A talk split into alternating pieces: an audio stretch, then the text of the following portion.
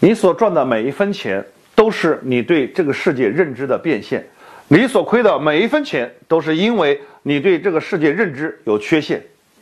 你永远赚不到超乎你认知范围之外的钱，除非你靠运气。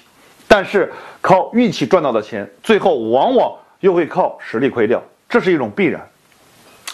这个社会最大的公平就在于，当一个人的财富大于自己认知的时候，这个社会他就会有一百种方法来收割你，直到让你的认知和财富相匹配为止。每个人都活在自己的世界里，不同的是，认知越高的人看事物呢就越客观，他。遵从本质和规律办事儿，负责操控世界的运转，而认知越低的人，看事情就越主观，容易被表象迷惑，越容易有偏见，喜欢盲从，只能被操控。那么，在未来社会，就是高认知的人来统治低认知的人，低认知的人永远都会被高认知的人来收割，提升认知才是阶层逆袭的根本。也是谨防被收割的根本。那么，究竟什么是高认知？比如，我们来探讨一个问题：恋爱和婚姻的区别是什么？恋爱的本质是情感交换，而婚姻的本质是价值交换。那么，友情和爱情的根本区别是什么呢？友情经不起考验，但是它经得起平淡；而爱情它经得起考验，却经不起平淡。这就是真正的区别，一语道破。再比如，消费者想要的是好产品吗？或者是说，大众想得到的是真相或者是价值吗？其实都不是。人们既不渴望看到真相，也不是在寻找价值，他们只是渴望被理解，渴望得到情绪安稳。所以。千万不要把你认为的真相强加于人，也不要把你所认为的价值和好产品给他们。你只需要理解他们，抚慰他们，你就能大获成功。这就是商业的本质。以上是两个认知的例子。人的认知一旦到了一定层次，就是要一眼看到本质，瞬间抓到要点，往往更容易驾驭生活，很容易取得成功。认知就像是一座监狱，我们的思维被牢牢地禁锢其中。人的思维被禁锢，人的视野就会变得狭隘，判断力和行动力都深受影响。人的认知一旦被打开，思维就会彻底打开，不仅可以看到一个更加透彻真实的世界，还可以轻而易举地引领大众。无论是社交、恋爱还是创业、投资。只有高认知的人才能够一眼看穿全局，而谁能够先看穿全局，谁就能够先主导全局。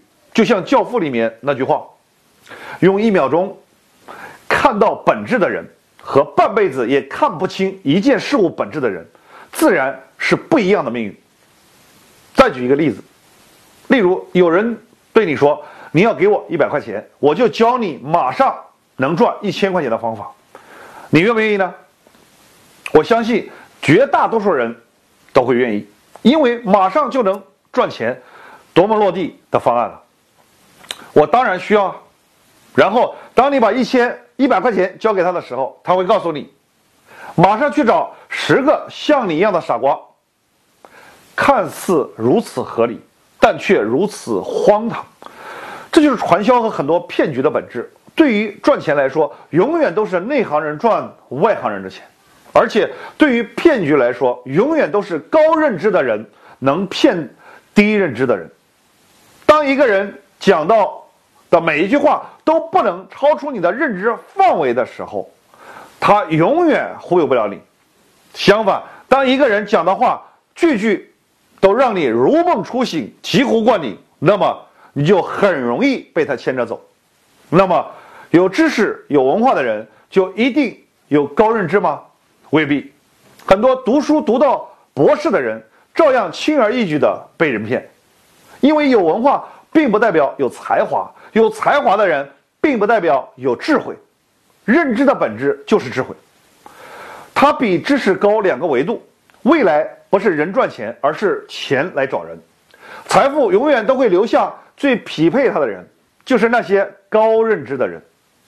未来的社会只靠产品已经不能再赚到钱了，因为随着人类生产效率的提高，未来有形产品的利润都会无限趋于零，甚至是免费提供的。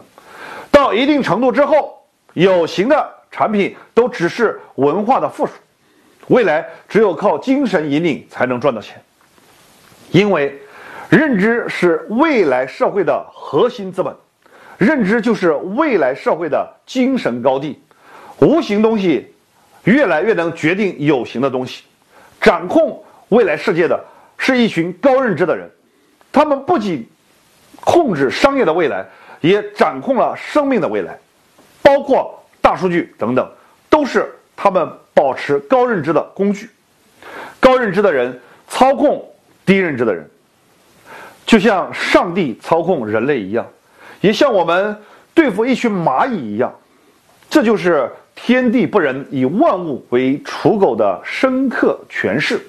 当然，高维认知的人会利用掌控的资源和工具，不断迭代自己的认知，不断宣导自己的合理性，从而时刻占领人类的精神高地。不过，最后我们仍然。